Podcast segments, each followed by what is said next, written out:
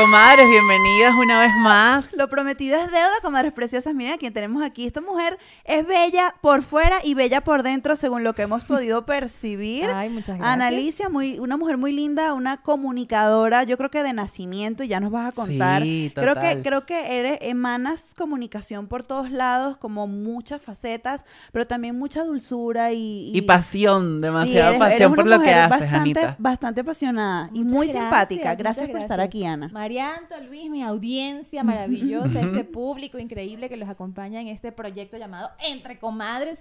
Lo primero que debo decir, por supuesto, muchas gracias por la invitación y qué hace falta para uno convertirse en el clan Comadres. Bueno, ya tú eres una comadre más. De- ¿Ah, de- después, ¿Ah, de, sí? Sí, sí, sí. después de esta entrevista, ya vas a ser nuestra comadre Salud. Analicia. Totalmente. Salud. Anita, la clave, la clave es la siguiente, que es un código que tenemos la comadre y yo que se fue desarrollando con el tiempo, y es llamarle comadre a todo el mundo. Pero así que sea incluso un poquito awkward en algún punto, ya tú dices comadre, no sé qué, comadre tal, comadre tal, hombres y mujeres, Sí. comadre. A nosotros nos escriben hombres por, por las redes y Ajá. es comadre Freddy y nos dice compadre. Y no, no, no, es que esto no es entre compadres, esto es entre, entre comadres. comadres. Tú eres la comadre. Freddy. Ok, está bien, comadres. Ja, ja, ja, ja. sí, sí, un poco incómodo al principio para, para muchos hombres, pero es que somos las comadres. Sí. No somos comadres y compadres, somos las comadres. las comadres. Así salió. Pero a mí eso me suena, no sé, ustedes corríjanme. Eh, Antes de entrar en calor y hablar de todo lo que tenemos que hablar en este programa, eh, me suena como a chisme. Como O a chisme, bueno. Sí, como comadre chisme. Y es como para chismear. Sí, oficialmente para chismear algo muy jugoso. Un Totalmente. poquito para chismear, bueno, para chismear de nosotros, pues sí le contamos a las comadres, pues, bueno, cosas, cosas personales, por supuesto, pero también para desmontar un poco esa cuestión formal de las entrevistas, de la estructura, de, del tener de pronto que estar muy, muy bien vestidos, porque estamos en la sala de la casa. Claro. Y claro. estamos en una conversa, echándonos unos vinitos, o sea, como, como tranquilos. Es relajadito. Sí, Sí, sí, es sí. relajadito. Totalmente. Sobre todo que cuando tú estás en ese mood, se te va la lengua. Se te va la lengua. Se te va la lengua. Y la cámara lo capta todo. Totalmente. Queda aquí grabado por siempre y para siempre. Exactamente. Bueno, comadres, vamos a ver qué tanto suelta la lengua Analicia cuando No, no, se no, tome no. dos copitas de vino, Yo mi amor. estoy desde ayer así entrenándome que no se me vaya la lengua. Soy una comadre controlada en mi estado zen. No, en serio, en la vida real, en la vida real, yo soy muy comedida con la información que doy. Ay, yo Ajá. no, chama, yo suelto todo. Yo sí, porque... Yo sé por qué es eso, Anita. Dime. Ajá. Porque tienes el sol en Escorpio. Sí, señor. Ah, Es ¿tú por eso. a la Claro, a mí me encanta la astrología, ¿A el tarot te y todo. gusta, Ana? Te lo iba a preguntar ahorita. Bueno, la verdad, la verdad, así como que sea apasionada del tema, no. Y, y de jovencita, muy jovencita, yo crecí en un entorno religioso, Ajá. muy conservador. Claro. Y no sé si ustedes saben, pero esas cosas no están permitidas. ¿no? No, claro. Sí, sí, están sí. prohibidas, nada que ver. Pero mientras fui creciendo, eh, me fui quitando como todas esas... eh, mm, Tabúes y Sí, esas... trabas, eh, como, como esa, ese pensamiento cuadrado, ¿sabes? Porque Claro. Dices, no, el mundo es demasiado grande, es muy rico escuchar la diversidad de pensamientos Claro. o conocer los diferentes modelos de vidas, de culturas. Entonces, no puedes ir por la vida así, súper cuadrado. y Claro. tienes que Claro. quitarte todas esas cosas para poder disfrutar, que más allá de que te guste o no, te desagrade o no, lo vayas a practicar o no, sea una cosa de respeto, tolerancia y de enriquecimiento Claro. de poder escuchar. Eh, si Claro. tú lo haces, escucharte y así decirme como que te apasiona. Ujú. Claro, ir con todo- conociendo sí, como todas exacto. las opciones que hay y ya tú luego, después de conocer, tú decides en qué creer y en qué no, Exacto, ¿no? exacto. Pero bueno, eh, hablando un poquito porque me gusta analizar el comportamiento humano y yo creo que, no sé, en algún momento seré psicóloga o ya lo soy sin haber estudiado, no lo sé, pero como he tenido mucho contacto con, con médicos, psicólogos y con el tema de la sexología, en la cual ya saben, trabajé Sí. mucho tiempo, toda, toda esa diversidad de especialistas que estuvieron en contacto conmigo y todo lo que tuve que estudiar para poder hacer ese tipo de contenidos, me dio también esas herramientas para decir, oye, tienes que abrir tu mente, escuchar Claro. y Sí, total. poder conocer la diversidad de pensamiento que es tanta, tan rica y que a, a- a su vez te enriquece. a Total. ti como Sí, sí, persona. sí. Ujú. Y Qué bueno, bueno. más en mi profesión, imagínate una periodista con mente cerrada, no existe. No existe, No. no existe. Bueno, Ana, la comadre, este, estudia astrología. A mí me gusta también, también le, le, le meto cariño eso este, este universo acá. este a mí- universo cósmico A mí me da como sensación de universo, no sé. Cada, quien lo mirará como quiera, pero me da como que estamos en un aura. en una Universal. cósmica. Cósmica. Y, y nosotras vimos tu carta, tu carta astral que está llena de agua. O Sí. sea, eh, eh, Como se- sentimos, exactamente, sentimos que eres una mujer, este, bastante emocional y bastante apasionada. Total. Seguramente eso te mueve. Y tienes, tienes ese, esa- ese sol en Escorpio. Escorpio habla de, de personas que suelen ser reservadas con sus cosas personales, no andan soltándolo todo, tienen un toque de misterio, como que no te dejas leer al 100, que te vayan descubriendo. Una mujer interesante, Sí por lo que vemos sí ahí. me gusta escuchar y me lo gusta eh, aprovechar la oportunidad quizás para compartir algún consejo con esa persona que me esté contando eh, sus problemas, sus vicisitudes, sus dudas, pero la información que yo doy es Claro. muy, muy cortita. Yo quisiera ser así, mi bella, pero no puedo. Yo suelto esa lengua y cuento absolutamente Lo todo. que pasa es, que, Marianto, lo que pasa es que creo, y ya Luismi me dirá, Ajá. que cuando tú sueltas mucho, esto después te puede jugar en, En contra. contra, claro, sí. Te puede jugar en contra por la misma naturaleza humana. Y Claro. volvemos al tema de ser muy cuidadoso con esto, porque somos tan impredecibles. Ujú. Y hoy, bueno, resulta que hablamos de todo y todos somos amigos, pero mañana resulta Sí, que no. me ha pasado Sí. también en la vida y, y estoy como en ese proceso de aprender, pero también hay otra parte de mí que dice, mira, yo estoy siendo en este momento de mi vida un libro abierto, me vale madres lo que piensen o lo que digan, esto es lo que soy, porque Qué estoy... sabrosa frase la de Porque me vale, madre". madres, porque estoy como en, el, en un proceso, bueno, muy personal de reconciliación y aceptar lo que soy, de dónde vengo, lo que no me gusta, lo que, lo que, lo que quiero cambiar, lo que me, me ha tocado vivir en la vida. Es como estoy ay, perdón, estoy reconciliando y abrazando todas esas partes de mí. Y hoy en día puedo hablar de cosas, sí, yo hice tal cosa, sí, a mí me pasó esto. Como que sin tabúes, y creo que eso es algo muy, muy, bueno, proceso por, por, por la edad, porque uno va creciendo, pero también siento que eso me lo ha dado mucho México, como una liberación de, ¿sabes qué? Sí. En Venezuela me cuidaba un poquito, ahora es como, Sí. esto es lo que yo soy. Es que es un efecto, es, verdad. un efecto del nuevo país. Es un Sí, efecto ¿verdad? del nuevo país. ¿Verdad sí, que sí, lo comparto contigo. Y ya Luis Miguel nos contará sus experiencias también. Pero es un efecto del nuevo país y de eh, reencontrarte con muchas cosas de ti misma, el reaprender muchas cosas también de la nueva cultura. Sí. Eso te da mucha más libertad y te entiendo perfecto porque cuando yo llegué, lo primero que hice a los pocos meses fue cortarme el pelo, por ejemplo. ujú. Cosa que Sí. jamás en Venezuela hubiese hecho. Nunca. Yo igual, yo, yo Cabello corto, nunca, jamás. Yo igual. ¿Qué otras cosas hice así? Me compré muchos tenis. Entonces andaba siempre en tenis. Olvidé los tacones, los dejé por allá todos arrumados, llenos de telaraña. Nada. Eh, cambié completamente mi, mi closet. Todas las cosas que yo me había traído de Venezuela, pocas. Pocas terminé usando, la verdad. Estabas haciendo una limpieza ex- externa, pero también interna. Porque, Porque, ya era pasa. otra- otro entorno, otro contexto, otra vida, otro ritmo, totalmente distinto. Mucha gente, lo- yo siempre lo digo, la gente, esa adaptación, cada quien lo vive de manera distinta. Sí, súper diferente. Pero en mi caso fue así, fue radical el cambio en mi estilo de, de vestir, en mi estilo de maquillarme, de peinarme.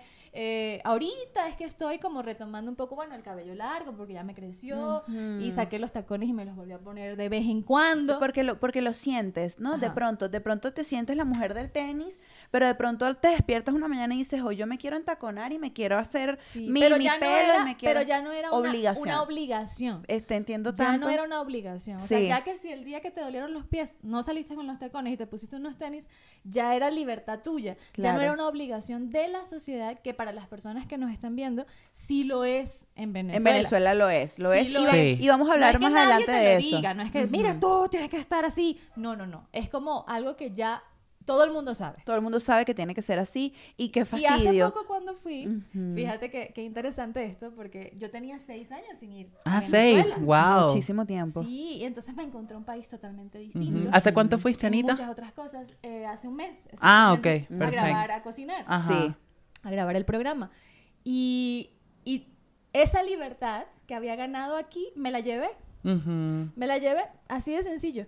Y cuando me veo otra vez en el entorno ya conocido, obviamente con sus cambios y, y cosas que normales del tiempo que pasó, digo, pues bueno, ya no soy esa persona que estaba tan atada Me a pasa esas cosas, tanto, sino me que me pasa. puedo poner mis tenis, ando sin maquillaje si quiero, ¿sabes? Ese tipo de, de situaciones y es, es un proceso muy liberador, Sí. muy rico, que quizás algunas personas no lo entiendan, pero uno sí lo entiende y te sientes como que con Sí. un peso eh, li- liberada de Sí. ese peso, ¿no? Sí, a y mí- mucho más segura de ti, de quién eres y de lo que quieres proyectar. Totalmente. A mí me pasa que, bueno, aquí entre comadres, ¿no? Chismeando. Este, que también a veces veo por redes a mis compañeras con las que hice novelas, con las que hice televisión, que las quiero y las adoro, pero a veces las veo y digo, verga, que, que arrechas son, cómo ellas logran estar tan montadas todo el tiempo. A mí me daría flojera, me da flojera. O sea, ahorita mi vida est- estoy en otro proceso y eso yo sé que se lo debo a México en parte porque mm, la energía que hay en este país, México tiene una cosa que yo todavía no entiendo, pero creo que es la energía indígena, Sí. la energía es, es un tema de, de para adentro, o sea, yo voy para adentro siempre, antes era para afuera, de todo eh, un poco del exterior al- a, lo interno, ahora voy de adentro hacia afuera y tal cual como yo me siento en mi corazón, como yo estoy vibrando, como yo, es como yo me visto, como yo me comunico, como yo interactúo con los demás.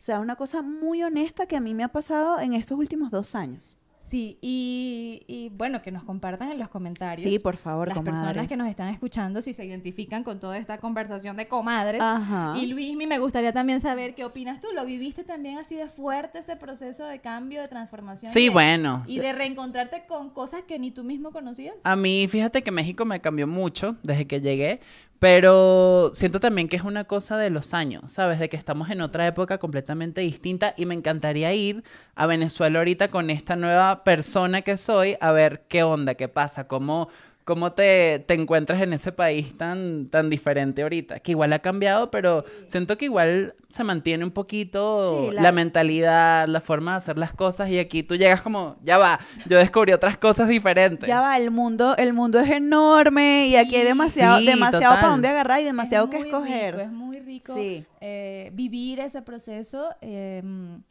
y también un poco inspirarlo a los demás. Sí. Siento que ah, en el tema que tú acabas de decir, de ver a tus colegas y todo eso, a mí me pasa de ver a mis colegas y decir, ¿cómo en seis años siguen haciendo lo mismo?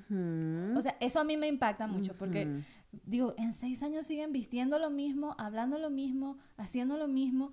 Y yo no pudiera, porque yo Total. tengo que tomar el control. O sea, yo necesito hacerte una propuesta ya para el próximo mes y el siguiente mes te cambio Sí. totalmente la propuesta. No porque sea inconstante, sino porque quiero hacer algo nuevo. Porque y tienes quiero, ascendente en Géminis. y quiero que la gente se siga emocionando y quiero que la gente siga viviendo cosas nuevas. No pudiera solamente ser solo la muñeca que se para ahí y lee el prompter y qué linda se ve. No puedo, no Total, puedo. O sea, tengo que estar, no sé si eso es bueno o malo, porque también le hablábamos antes de comenzar, te desgasta también, porque Sí. entonces estás detrás y delante de Pero cámara. eso es la pasión, la Pero es pasión. sabroso llegar a tu casa y saber que estuviste ahí delante y detrás de cámaras haciendo lo que te gusta, pero al mismo tiempo no solamente siendo un objeto, Sí. un objeto, sino que sabes qué es lo que está pasando, qué es lo que estás diciendo, cómo puedes mejorar esto para la próxima vez. Estás en pleno control del contenido, de tus facultades y de tus fortalezas y, te- y de tus debilidades para siempre ser mejor. Claro. Eso es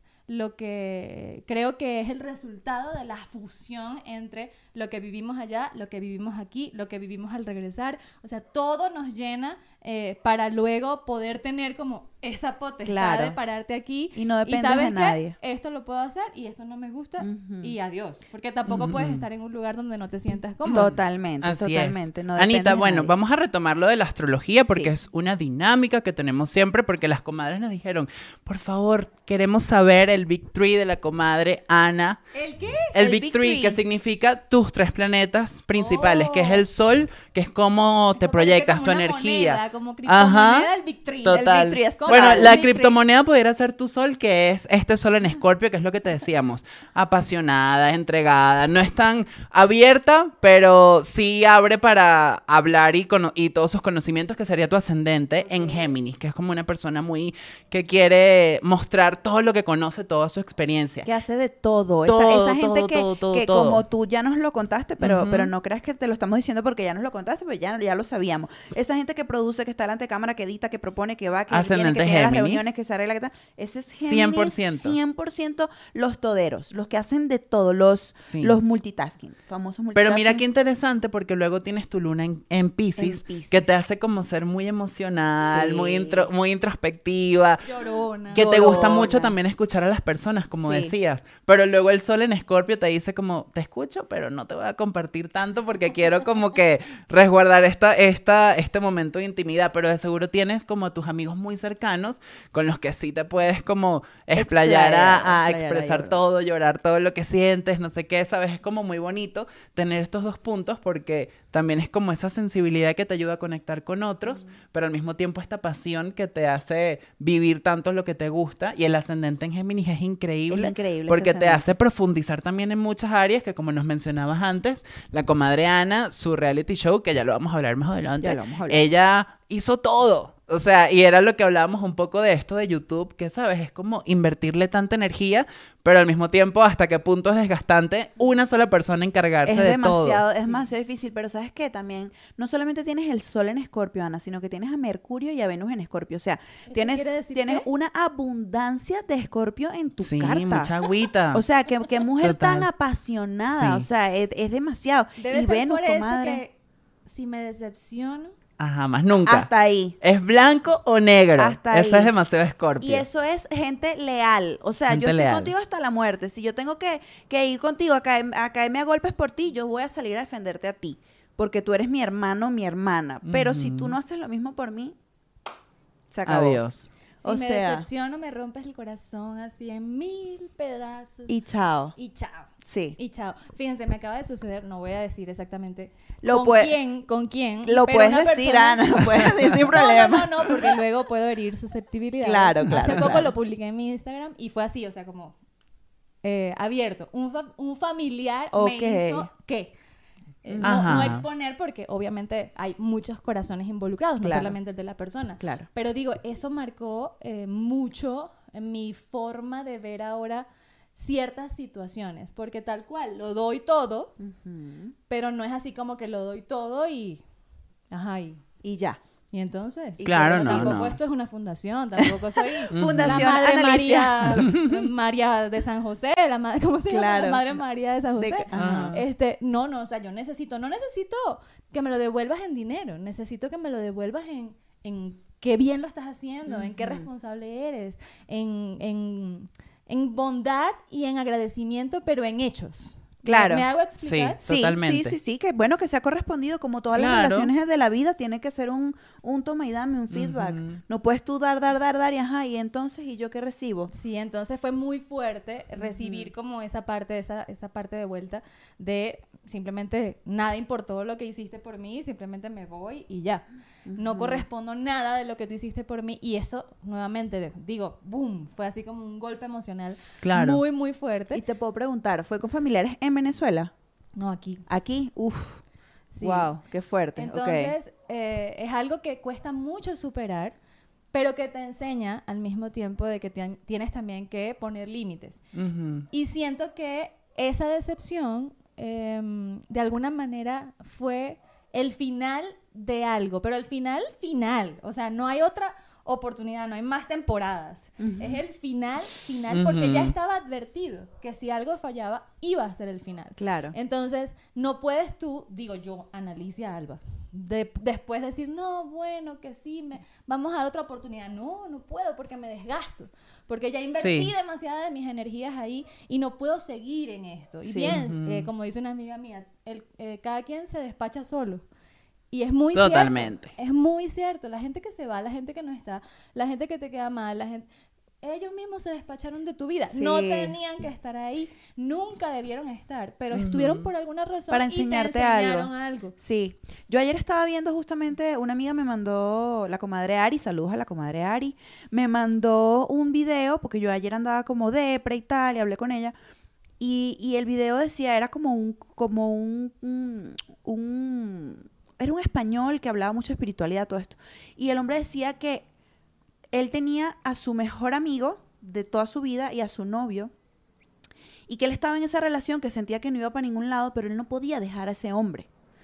Y su mejor amigo un día lo llamó y le dijo, me acabo de acostar con tu, con tu, con tu pareja. Wow. Y el tipo dice, esa fue la única manera en la que el universo me dijo, ya tienes que terminar Ya, esta basta. relación con esto, porque, eh, porque el universo sabe que esto es lo único que yo no puedo perdonar. Entonces, por eso me lo mandó, porque si no hubiese seguido amarrado ahí a, esa- a esas personas. Y yo digo, qué, qué difícil. Sí. O sea, es No, fuerte y es contundente, pero... Hay una creencia muy, eh, bueno, no sé cómo llamarlo, si buena o mala, una creencia. De que sí, ok, la familia lo es todo. eh, el tema Toreto, Fast Ajá. and Furious, eh, la familia primero, la familia... Ya va, pero todo tiene su límite. Claro que sí. Todo tiene su límite. Y como le digo yo siempre a mis amigas, todo, o sea, nadie, ni familia, ni no familia, nadie tiene el derecho de pasar esa línea del abuso Claro. de pasar esa línea de me aprovecho de tu inocencia y tu bondad, de pasar esa línea de aprovecho de tu confianza para yo buscar cosas que me interesen solamente a mí y me beneficien solamente a mí Por y no a ti. supuesto, sí. O sea, nadie, nadie. Entonces creo que es muy maduro y muy bonito poder decir, oye, bien, se acabó, ok, hice todo lo que tenía que hacer, todo lo que estaba en Sí. mis manos. Considero que te apoyé todo lo que tenía que apoyarte, te dije todo lo que tenía que decirte, Pero hasta aquí fue. pero hasta aquí fue. Qué bueno. Qué bueno, Ana, que también, o sea, que a pesar de tu sensibilidad y tu, pa- y tu pasión, también tienes tus límites claros, que me imagino que la vida pues te ha enseñado a ser sí, así. se aprende con el Y, tiempo. y Total. eso- se eso es aprende con así. los trancazos. Con los trancazos. Ana, Pero se aprende. Lo importante es que se aprenda. Se Porque aprende. hay gente que lleva trancazos toda la vida y hasta no que se aprende, muere. sí, amigos. Sí. No, no, no, no, Comadres, comadres pilas y hay que estar bien, bien despierticas a lo que la vida nos quiere decir. Sí, porque cuando todos los ya no es ahí, te puedes ir. Así es. Ya. Aplica en todo, como digo, no solamente en la familia, en la pareja, en el trabajo. Es que el año pasado, les digo, chicos, comadres, les digo, comadres, que el año pasado fue el año del palo. O sea, palo, palo, palo y tras palo. Lo he dicho ya en otras entrevistas y lo ratifico aquí.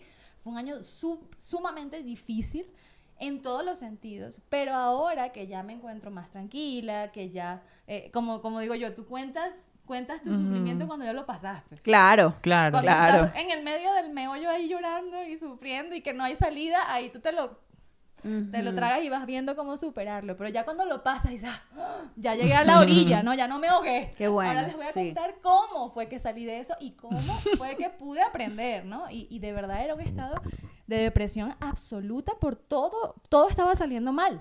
Incluido lo que les acabo de contar, incluido Claro. que renuncié a mi trabajo, incluido que la salud también pasó factura, o sea, incluido un montón de cosas eh, eh, tremendas, muy, muy tremendas. Entonces dices, bueno, llegaste, tocaste fondo, viste que era lo que era y ahí entonces conseguiste tus fortalezas y dijiste, ahora voy para arriba. Claro. Claro, ese para arriba, ese para arriba no es de la noche a la mañana, No, ese no. para arriba es poco a poco, pero Oh. es bonito poder vivirlo y contarlo luego y decir, yo lo logré. Ay, sí, qué maravilla. Qué lindo, qué lindo, Ana. Y gracias por, por tener la confianza aquí con las comadres de, de contarnos, bueno, que el año pasado fue, fue tu año complicado. Ahora, Ana, vamos a irnos más para atrás, más Ok. para atrás. De Barinas para el mundo.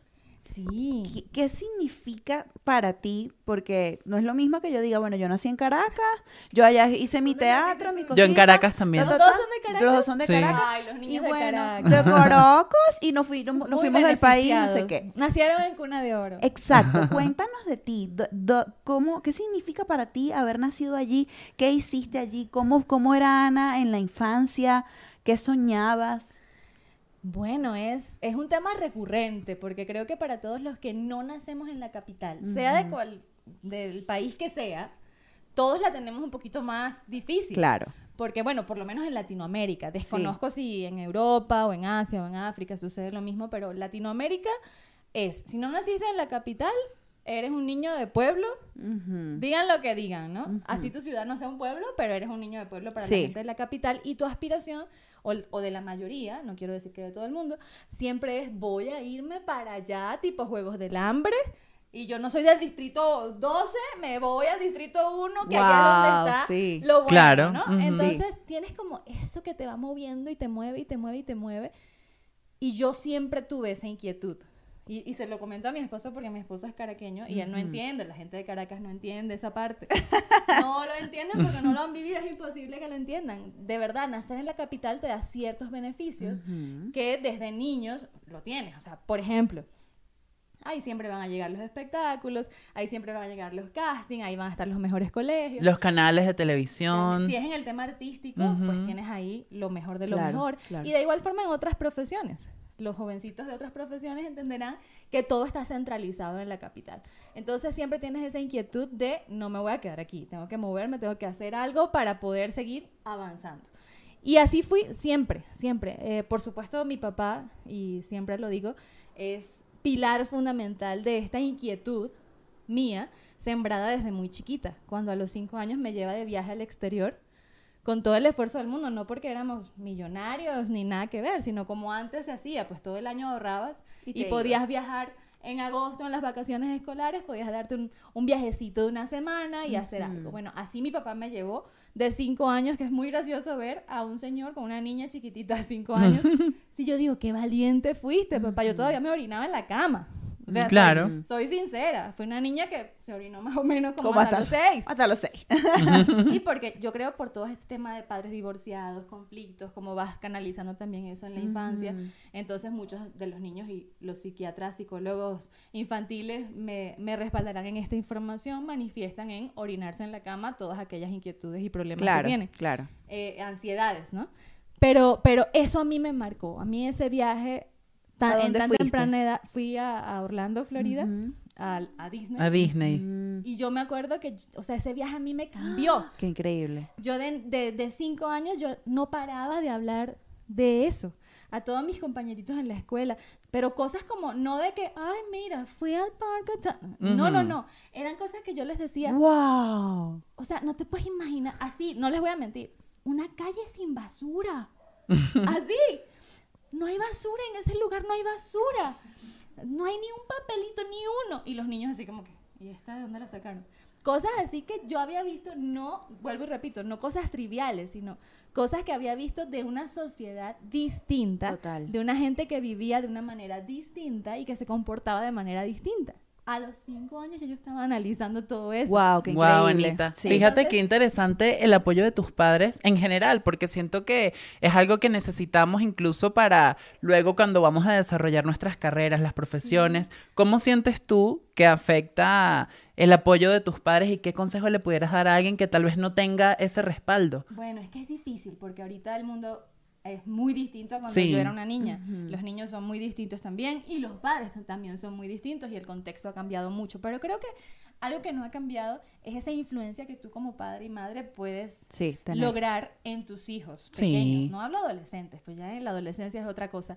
Pero sí a mí, mi papá siempre, siempre me motivó no solamente a, a ver otras culturas y a ver otras maneras de vivir, sino también a estudiar, a saber que todo era por un esfuerzo, que la recompensa venía luego de tu esfuerzo. Qué lindo. Claro. Aun cuando soy hija única de mi papá, nunca tuve algo solamente por ser, solamente por estar, solamente por ser la única. Nunca. Siempre mi papá me dejó muy claro que todo era por un esfuerzo que yo hiciera, porque estudiara mucho o porque limpiara la casa o porque recogiera las hojas del patio, cosas que hacemos los niños de Barinas, que no hacen los niños de Caracas, pero todo era, ok, ya hiciste esto, viene tu recompensa. Qué Y eso me maravilla, ayudó qué lindo muchísimo tu y me papá. sigue ayudando en la vida adulta porque obviamente entendí que nada es por merecimiento, sino que todo te Todo lo te tienes lo que ganas. trabajar, todo te lo tienes que ganar y si no te gusta la realidad que estás viviendo, pues simplemente tienes que mover ese rabo Sí. y buscar la manera de cambiarlo, ¿no? Pero Sí. todo todo está en ti. Esas cosas me las inculcó mi papá, que Dios lo bendiga siempre porque ha hecho un trabajo increíble como padre. Ana, ¿y tú vivías con tu papá? La mayor parte del tiempo estaba con mi papá, Pero porque eran padres me, divorciados. Me parece, una, me parece muy loco porque mis papás también se divorciaron cuando yo era pequeña y yo vivía con mi papá. Y yo era, era, yo era la rara, la que vivía con el papá. Y también viajé muchísimo con mi papá porque él trabajaba en turismo. Entonces mi papá me mostró, me mostró el mundo, me, me explicó la importancia de, de hablar idiomas. Siempre estuvo muy humildemente, humildemente. Mi papá vivía en Los Teques, yo luego me fui a Los Teques. Sí, Y todo humildemente. Mi Todo humildemente, pero era dale, hija, dale. Y luego entré a estudiar en la central y lo, o sea, como que lo que me dices me, me resuena mucho y digo, qué loco porque eh, no es muy común la, la hija con el papá. No, y si No. los papás supieran la importancia que tienen en la vida de nosotras, Sí, total. wow, ojalá hubiese más padres así Sí. responsables, presentes y amorosos, porque son un bastión en todo lo que, Sí. por lo menos en nosotras las niñas, los varones lo viven diferente, Sí. porque están como más apegados a, a las mamás, Sí. pero nosotras las niñas, wow, vemos en papá el superhéroe, Total, literal, total. literal. Y mi papá, como, como lo dices, también desde la mayor humildad, porque él nada más hizo primaria, llegó a sexto grado.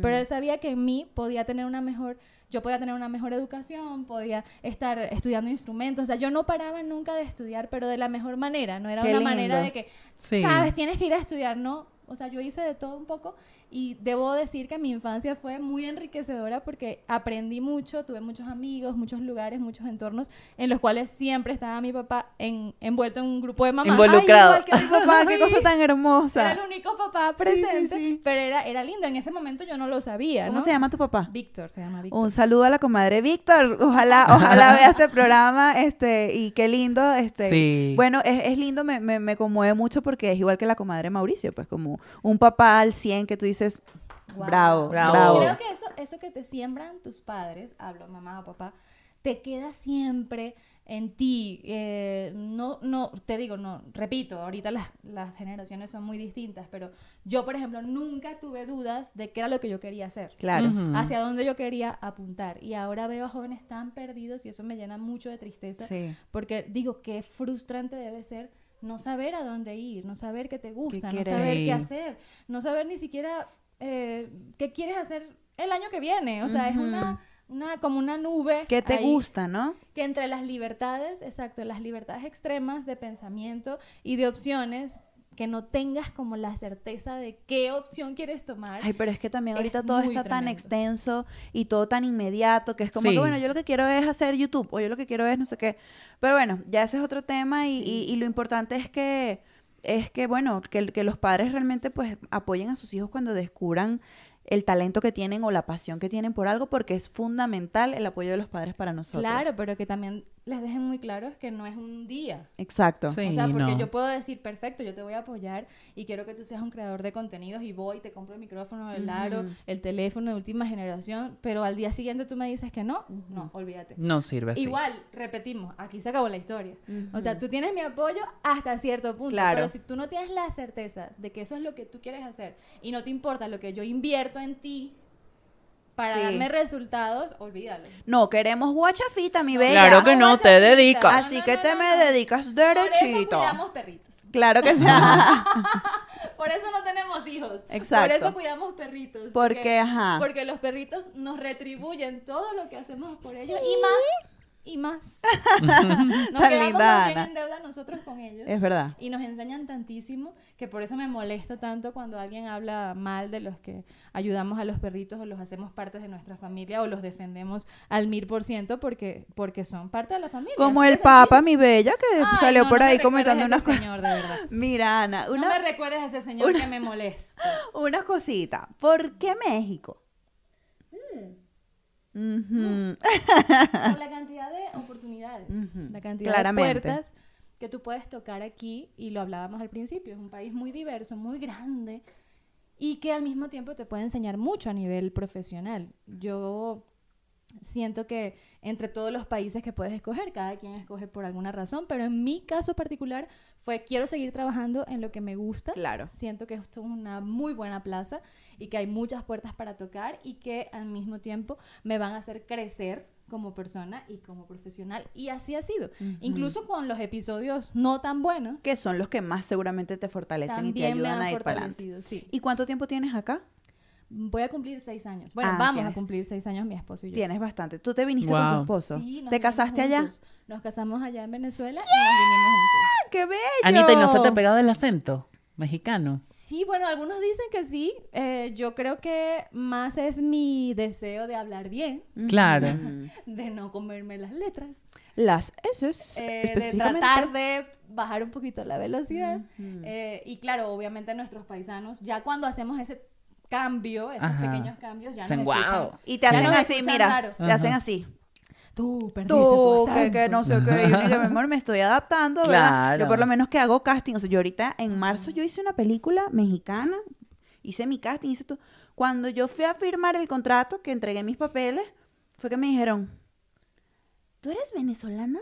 Y yo, sí, porque yo me meto en el papel y, y desde que hago el casting, desde el, hola, buenas tardes, o sea, con mi, con mi acento neutro mexicano, porque a mí me interesa trabajar y estar aquí porque estoy en esta sociedad. Claro, no, y que te entiendan. Y que me entiendan. te Sí, que te. Totalmente, entiendo. claro, pero Lo que cuando pasa es que hay gente que no lo puede comprender. Claro. Y una vez más, bueno, cada quien lo vive su proceso a Sí. su manera y yo lo respeto y, y- y lo aplaudo porque si eso los hace sentir bien, maravilloso. Así como me hace sentir bien a mí saber que estoy conscientemente hablando mejor, también Claro. te puede hacer sentir bien a ti saber que no perdiste tu acento y tus raíces y sabes eso Claro. es una es una visión muy personal pero ahorita que estuve en Venezuela ya estaba hablando mexicano y yo no yo solamente estoy tratando de hablar bien, de no comer Claro. las letras. Lo que pasa es que cuando uno está aquí no, uno no se da cuenta de que uno está hablando muy rápido y se está comiendo las Claro. Incluso cuando veo materiales de mis programas hace muchos años, digo, "Oh, Dios mío. ¿Qué? Buenos días, ¿cómo ¿Cómo estás? podría hablar así? No, bueno, la J, la J todavía la tengo por ahí atravesada. Claro. Ajá, sí, esa es la más La- difícil. Te está corriendo por las Sí, venas la esa J J. atravesada es difícil, pero las S sí conscientemente trato de que en la mayoría de los casos sean pronunciadas correctamente. Correctamente. Ana, ¿y tú qué, tú qué has hecho televisión aquí y allá? ¿Cuál es la diferencia que, que- que notas entre la televisión venezolana y la mexicana? ¿O te, o te es muy similar? Mm, es que he hecho contenidos muy distintos. Ok. Lo que hacía en Venezuela era un contenido totalmente distinto al que hacía aquí en Imagen Televisión, donde estuve tres años haciendo televisión para, para acá, para México, televisión abierta. Y ahora esos conocimientos que, que aprendí allí en el programa los estoy aplicando para, a Para tu proyecto. Exacto. Pero tú Pero- sientes que es la misma energía en televisión de aquí, o de aquí a allá. Por ejemplo, siendo mujer, Mm. eh, siendo extranjera, ¿tú crees que el rol, digamos, de la mujer dentro de la televisión, además de comunicar todo lo que tienes que comunicar, tienes otro, otro, otro rol que cumplir, digamos, estar siempre bella, estar siempre perfecta, te lo exigen también? ¿O cómo lo ves tú? O sea, ¿cómo es el flow de, de- de ambos países con respecto a la televisión? Yo creo que hay un poquito más de libertad aquí Ah, interesante. en, en cuestión de cómo luces, ¿no? Ah, sí. Sí. Ok, sí, sí, ok, sí. ok. Mm, yo creí que, que- que rayaban un poquito en lo mismo. Bueno, es Por que lo que- depende, depende del rol que tú tengas. Yo era reportera de color en el programa y yo proponía mis reportajes y mis temas y mis destinos y a las personas que iba a entrevistar. O sea, tenía carta abierta y libertad Qué en bueno, eso. qué chévere. Y al final lo que decía mi, el que era en ese momento mi jefe, Andrés Tobar, en el programa era que él quería ver mi visión de las cosas. O sea, como una extranjera veía el país a través de sus ojos. qué bueno. Ah, eso está muy lindo. Entonces, eso a mí me permitió también una cantidad de, de libertades eh, editoriales, por llamarlo de alguna manera, Sí. para poder decir, oye, esto que estoy comiendo me encanta, no son, no pueden ser, perdón, pueden ser los mismos esquites que has visto toda tu vida en la esquina y que ya no les prestas atención porque ya das por sentado que ahí está el señor de los esquites, pero a mí me parece que es la cosa más rica del mundo. Entonces, claro, esa visión de estar descubriendo un mundo nuevo la pude compartir a través de los contenidos. Qué Era un chévere. contenido totalmente distinto al que yo había hecho en Venezuela. ¿Y cómo era la Entonces- cosa en Venezuela? ¿Cómo te sentías haciendo televisión Porque allí? es que comencé en el noticiero, entonces en, el, not- en el equipo de noticiero era todo mucho Muy más formal, estructurado, sí. mucho más formal. Les digo, el, el vestuario era totalmente distinto, la forma de hablar era totalmente distinta. O sea, por ejemplo, yo, eh, si me escuchan en, en mis contenidos de noticiero, la voz era mucho más aquí. Mm. Era hola, ¿cómo están? Y ya aquí es, esto es que estamos aquí comiendo. Claro, depende del Estamos en el mercado de Jamaica, esto es una cosa bellísima, llegan flores todos los días. Este tono que, que ustedes me escuchan, es imposible haberlo usado en las noticias. Claro, claro. Entonces era un abordaje de la información muy distinta. He tenido la fortuna en mi carrera, en estos casi 15 años que tengo trabajando, de hacer muchos contenidos distintos y de descubrir muchas Anas distintas Qué para bueno. el público. sí. A mí lo que siempre me, me da como un poquito de ruido, y es algo que siempre he pensado sobre la televisión en general, es que siempre como que la mujer tiene que cumplir este rol de, de verse guapa, de estar como muy emperifollada, eh, dirían en Venezuela, como muy montada, y es como hasta qué punto eso incluso te resta el, el asunto de estás comunicando un mensaje que creo que es más importante que tu apariencia, que creo que eso pasa mucho ahora en los medios digitales, que es como tú eres dueña de todo lo que estás haciendo de tu contenido, incluso es mucho más real y honesto llegar a las personas desde, mira, hoy me desperté en pijama y quiero estar así, Y esa punto. es la palabra, honestidad. Honestidad. gente está ahorita apreciando mucho esa palabra, más allá de tu personaje Sí. o de lo que quieras mostrar, de toda aquella perfección falsa en redes y todo eso, ahora está como migrando más a la honestidad. Y eso te hace sentir a ti también más libre. Por ejemplo, yo hace poco eh, grabé una receta y ya sabes, lo primero que piensas, no, bueno, me tengo que maquillar, me tengo que peinar, no sé qué, ay, Dios mío, tengo que hacer el video. Y de pronto dije, ¿pero por qué? Si estoy escri- escribiendo una receta y el- está reciente, ¿pero por qué si es una receta de desayuno? O sea, el desayuno, ¿cómo lo comes? En pijama. Claro, en pijama. Claro. Eh, un desayuno de domingo, Ujú. con el cabello medio arreglado, sin maquillaje, pues así voy a salir en el video. Y fue un éxito el video. O sea, nadie, ni un solo comentario dijo, ay, Ana, pero qué de tu pálida apariencia, estás. claro, Qué claro. pálida estás. Sí, ¿Cómo- sí. Yo creo que... ¿Cómo ah, te, te atreves a salir sí, no, no, no, no. Nadie. Ay, no. Yo creo que hay mucho machismo también en la televisión. De que el ejecutivo más alto no sé qué dice, no, que se vea bonita porque tal cosa, tal cosa, pero es Porque como, es la imagen de ¿para la qué? televisión. ¿Has notado machismo en la televisión, Ana? Sí, claro, claro. Eh, aquí, allá, en todos lados. Sí, en en, todos lados. general. Pero volvemos al tema de que mientras tú más en control como mujer estés de lo que eres, de lo que sabes hacer, de lo, del potencial que tienes y lo sepas decir, porque otra cosa es que a veces pensábamos que si yo lo digo, ay, no van a decir que yo soy una creída, que yo soy, que, ¿sabes? Que, que, que, que, me creo. A mí Sí. muchas veces me dijeron eso cuando estaba jovencita, pero ¿qué te crees tú? ¿Te crees? Y me acuerdo clarísimo de ese momento, de esos momentos que te marcan, porque fue delante de todo el salón y me lo dijo una profesora en la universidad. Qué Guau. pena. Y me dijo exactamente esto, pero ¿qué te crees tú, Daniela Cosán? Así me lo dijo. Y yo, Y tú, pero profe, ¿usted tiene algún complejito por ahí no, que no ha yo le trabajado? respondí- y yo le respondí, no, yo no soy Daniela Cosán, soy Analicia Alba. Y yo digo cuánto va a costar mi trabajo, qué trabajo quiero aceptar y qué trabajo no. Obvio, obvio. ¿Cómo, Porque ya yo en ese momento ya yo estaba trabajando. ¿cómo se llama esa, esa profesora? Ay, no vale la pena que les demos fama aquí. Queremos, yo, yo sí te quiero mandar un saludo, comadre profesora, Mira, porque ¿sabes estabas qué? pelada. Si ella supiera, ¿no? Si ella supiera el efecto que Claro, sus no, esos momentos son buenísimos. Tengo una amiga que también en la universidad, una profesora le dijo así como que tú no vas a llegar a ningún lado, no sé qué, como que la, la regañó así y era como que Como dice en México, te ninguneó. te ninguneó. Te ninguneó. Y ahorita mi amiga está haciendo sus cosas, su- su- sus asuntos y la profesora ahí X. X ¿sabes? es la vida bella. X es la Lo que vida. me estaba cuestionando esa profesora de la que estamos hablando era que yo estaba cobrando según su perspectiva, yo estaba cobrando muy caro el trabajo que yo estaba eh, ofreciendo a un canal regional de mi ciudad, o sea, les estoy hablando de Barinas. Y en Barinas, pues obviamente te quieren pagar dos lochas. Y más si eres una niñita que apenas está comenzando a estudiar primer semestre. Pero yo siempre, mira, es esto, es tanto, tanto. Claro, todo tienen- claro. No tienen el presupuesto. Bien, busquen a otra persona, no pasa nada. Claro. Claro. Me vuelven a llamar. Ah, ya tienen el presupuesto. Ah, maravilloso. Pasaba mucho, muchísimo esa situación. Entonces, claro, al ser una ciudad pequeña, ya comenzó a regarse la voz de como que Ana cobra tanto, no la llamen si no tienen para pagarle. Entonces la profesora me estaba cuestionando delante del salón que por qué yo estaba cobrando tanto. Que si yo me creía Daniel la cosa. entonces, Bueno. imagínate, imagínate qué fuerte poder cuestionar eso, que además es un valor personal y profesional Claro. que tú tienes que Claro. Y defender como profesor X en la vida y además de eso como mujer.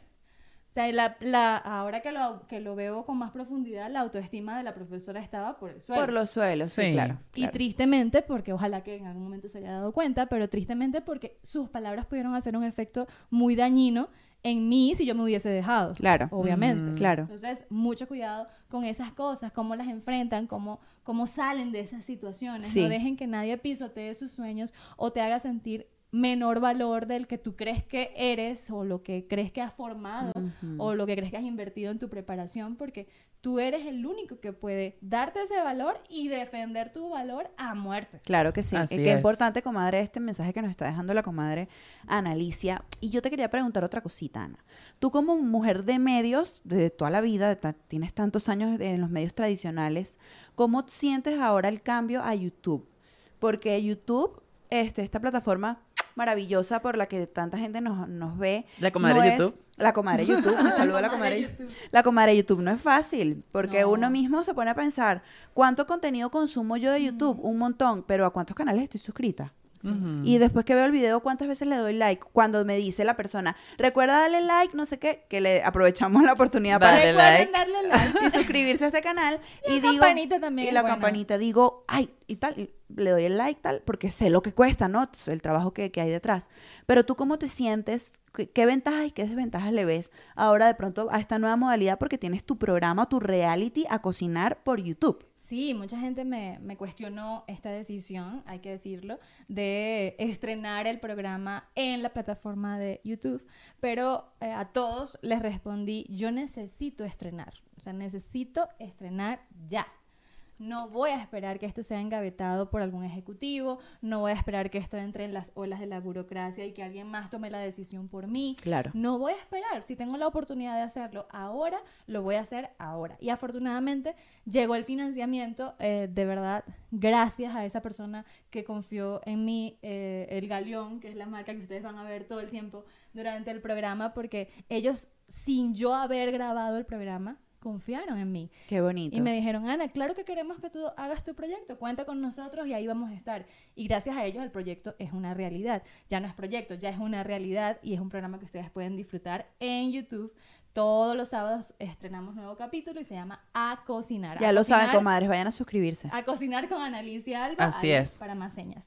Pero además, el primer reality show de cocina venezolana que Sí. me llena de mucho orgullo Sí. ser la productora ejecutiva del primer reality show de cocina venezolana, que es un sueño que todos teníamos y que ahora nuevamente digo es una realidad.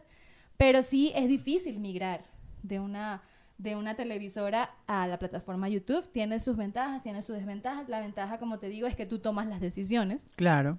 Tú puedes decir, bueno, así lo voy a hacer, a tal hora voy a estrenar, cuántas veces lo voy a ver, los voy a ver la cantidad de veces que yo quiera. O sea, tienes como esa libertad. La desventaja es que tienes que tener, bueno, mucha paciencia, mucha constancia, mucha dedicación para construir esa comunidad que no va a aparecer de la noche a la mañana. Claro. Y como saben, así yo tenga miles de seguidores en Instagram, no van a migrar todos al mismo tiempo No. para, No. para la otra plataforma porque una bloquea a la otra. Además, o sea, si yo digo YouTube en Instagram, no le muestra el contenido a nadie de ¿Qué le pasa a la comadre de Instagram con ese egoísmo? bella? La no comadre puede de ser. Instagram tiene sus reglas, la comadre de YouTube también, pues hay que respetarle sus reglitas Claro. y que somos parte, bueno, de, de este aprendizaje que, que, mm, para todos, bueno, es algo, algo bonito, algo que, que nos enseña, como, como ha sido como el tema recurrente de esta conversación, que hasta lo malo nos enseña. Sí. Y si ahí vemos que esos numeritos no van subiendo, pues paciencia, paciencia. Claro, Hay poco que a poco. enseñarle también al público y a los clientes cómo es el proceso, porque también, pues a veces te venden cosas que no son reales. Claro. No, no hay que vender magia, hay que ser honestos Sí. y saber que es un proceso que tiene su, su tiempo y hay que vivirlo de la mejor manera. Sobre todo si ofreces un contenido de calidad, como es este caso, como es mi caso, como es el caso de muchos. Ana, ¿y, mm, ¿y por, qué, por qué te fuiste a Venezuela? ¿Por qué es comida venezolana si tú vives aquí en México y de pronto tú pudieras decir, mira, vamos a hacer comida mexicana que también además es súper amplia, ¿no? Bueno, el, el proyecto es crecer, el proyecto es poder también hacer acá, a cocinar aquí, con la comida de aquí, gente de aquí, chef de aquí, todo. O sea, la idea es poder compartir el formato con diferentes culturas gastronómicas porque se, se presta para ello. Sí. Claro. Pero la razón de irme a Venezuela es justamente vivir esa emoción de poder eh, disfrutar de algo que queríamos ver. O sea, yo como amante de los realities, que veo realities de todo tipo, de todo tipo, no me da vergüenza decirlo, de todo tipo veo reality porque todos me hacen... ¿Las Kardashian las ves? Ah, no, ellas no. Ay, eso es Ah. buenísimo. Ellas no, te lo confieso que ellas no, pero por ejemplo Acapulco Shore. Ah, claro, sí. Eh, que hay gente que, ay, no, qué horror, Dios mío. Mm, O sea, me a mí me invitaron a participar ahí. Sé cómo lo debo ver y sé lo que debo. ¿Te invitaron a participar ahí? ¿Y por qué te negaste? Pues porque es tienes que, que, ir al despacho, porque es que estoy, es- yo, yo estoy como buscando otra onda, Sí, otra... difícil. eh, un, cine distinto, una cosa, o sea, yo tengo claro también como lo que apunto y como que nunca me he ido por otro lado porque es que Sí. voy ahí, ¿ves? Sí. Creo, creo, No, no, creo y lo es- que es, creo. Es un papel del cual también tienes luego que afrontar ciertas consecuencias. lo- Sí, una- muy polémico todo. Y, no, y, y de verdad yo admiro mucho cómo lo ha hecho Mane o cómo lo ha hecho Karime de poder darle la cara al mundo y enfrentarlo y decir, esto soy yo, esto lo hice y no me da pena de ser lo que soy. Porque Claro. a mí me molesta, y ahora sí voy a poner aquí un debate, me molesta mucho que en el caso de la generación short, los señoritos, que conste que no lo conozco, no conozco a nadie de estas personas, solamente lo estoy hablando como una fan del programa.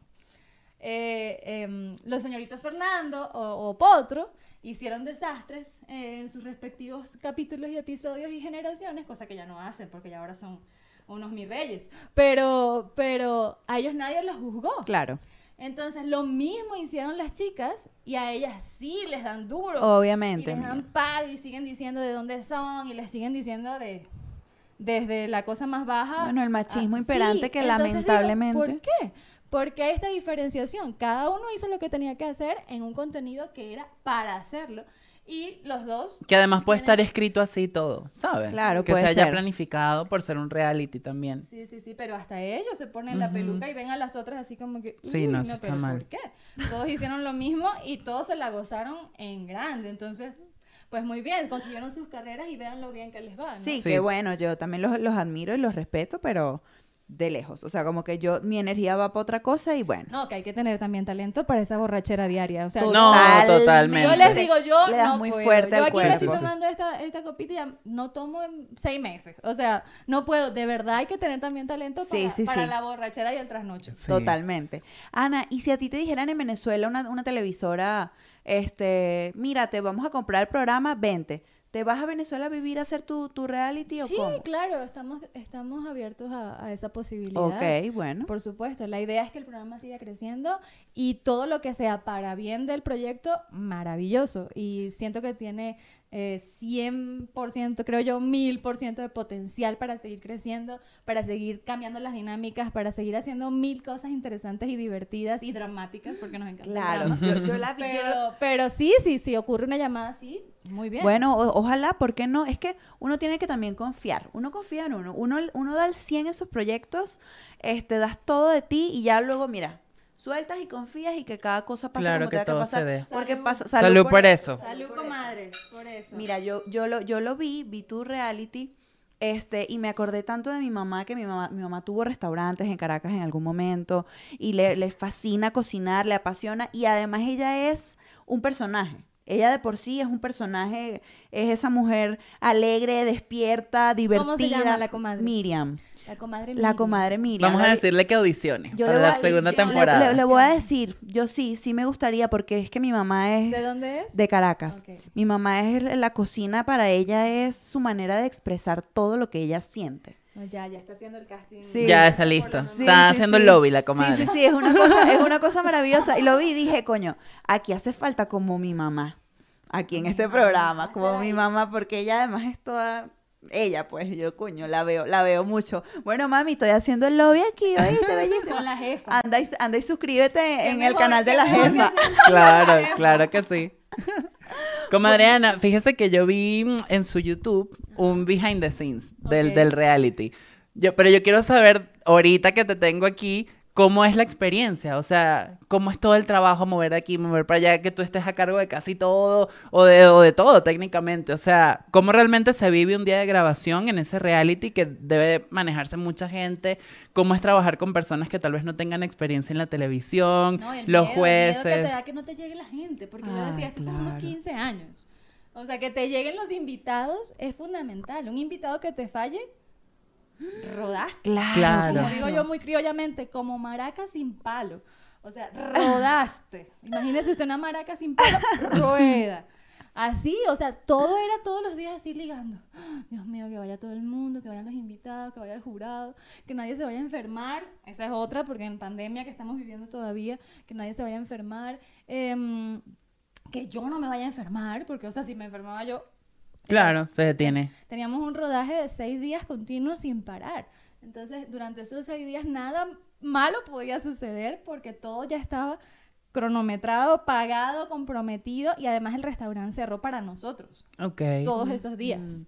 Entonces no Claro. había manera de que pudiéramos fallar o que un día más, un día menos, no. ¿En Era qué parte lo días. grabaron? En Caracas, ¿no? En Caracas, en la Casa Veroes. Es un lugar hermoso, Ajá. hermoso, en pleno centro de, de Caracas. Ah, mira.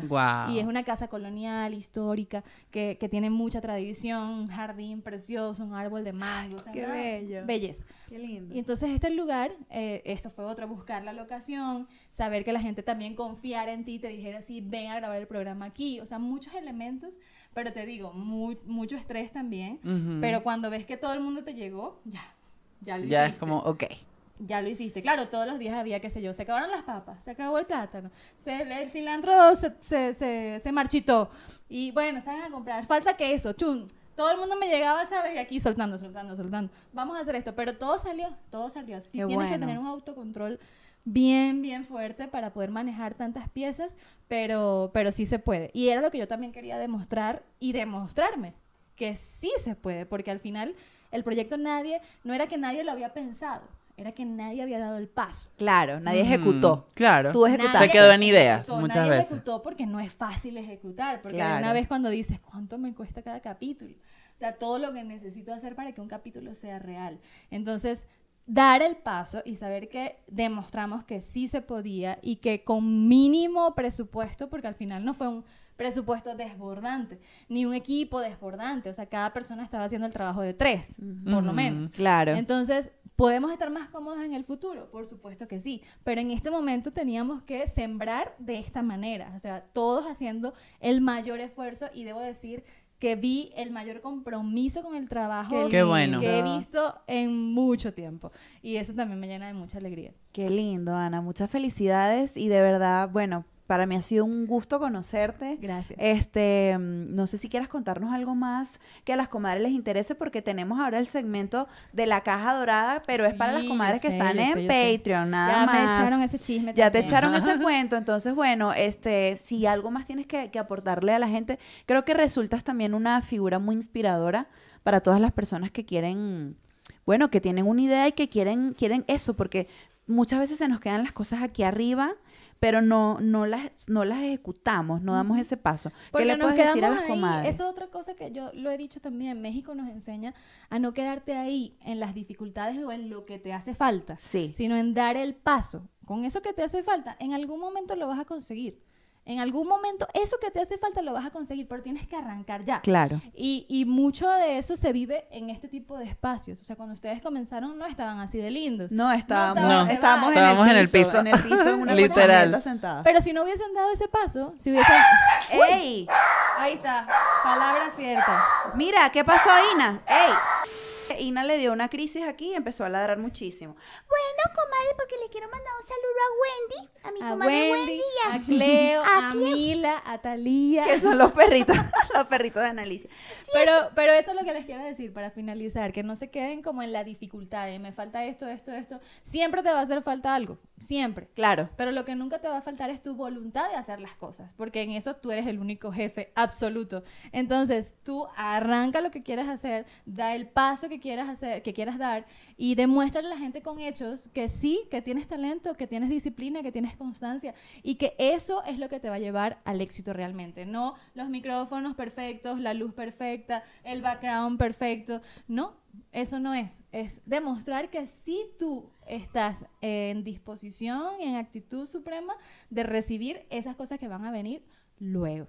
Qué maravilla, qué maravilla tu mensaje. Está muy lindo y, y las comadres que nos siguen, nuestra comunidad es una comunidad muy, también muy, muy, muy creyente, que, que manifes- manifiesta cosas. O sea, nosotros estamos como realmente muy conectadas con, con nuestra esencia, con lo que queremos lograr y con, con el poder del, de, de la mente y del trabajo. No, y a veces decimos, nosotros mismos somos los que no creemos. Me pasó ahorita, así como ustedes me ven de segura, no crean que todo el tiempo estoy, estoy segura, tengo mis momentos también de, de incredulidad. Y yo me fui a Venezuela creyendo que iba a grabar solamente un capítulo de A Cocinar. Ah, sí. Y que ese capítulo me iba a servir a mí para proponerle a los posibles patrocinantes Un piloto, pues. era un piloto lo que yo iba a hacer. Pero sin estrenar el piloto, bueno, antes de irme, mi esposo me dice, pero Ana, graba más, graba más capítulos, ya que estás allá, ya que tienes el equipo. Y yo le digo, pero, ¿cómo voy a grabar más capítulos si nada más tengo dinero, porque fue mi dinero, nada más tengo dinero para un día de producción? Posiblemente pueda hacer dos capítulos el mismo día con lo que estoy pagando, pero ¿de dónde voy a sacar el dinero para los demás capítulos? Nadie me va a dar ese dinero. Yo lo dije con esta boquita. No, señor. Me fui, me comencé a reunir con gente, a hablar de mi proyecto y decirle esto es lo que voy a hacer, esto, esto, esto es así, así, así. Y en menos de dos semanas tenía los ocho capítulos financiados por una marca reconocida, seria, maravillosa, que estaban en las mismas en su lanzamiento y querían pues ir de la mano con otro proyecto que estuviera igual, con la misma energía de comenzar algo nuevo y de invertir en el país, porque al final es una apuesta, es una inversión Claro, sí. que tú haces, pero lo haces con el re- respeto hacia, hacia el público y que lo vas a hacer bien. Entonces yo después dije, "Ah, no vuelvo a decir nada así, porque yo misma me estaba trancando las oportunidades. Claro. Yo misma estaba diciendo, pero ¿quién me va a dar a mí eso?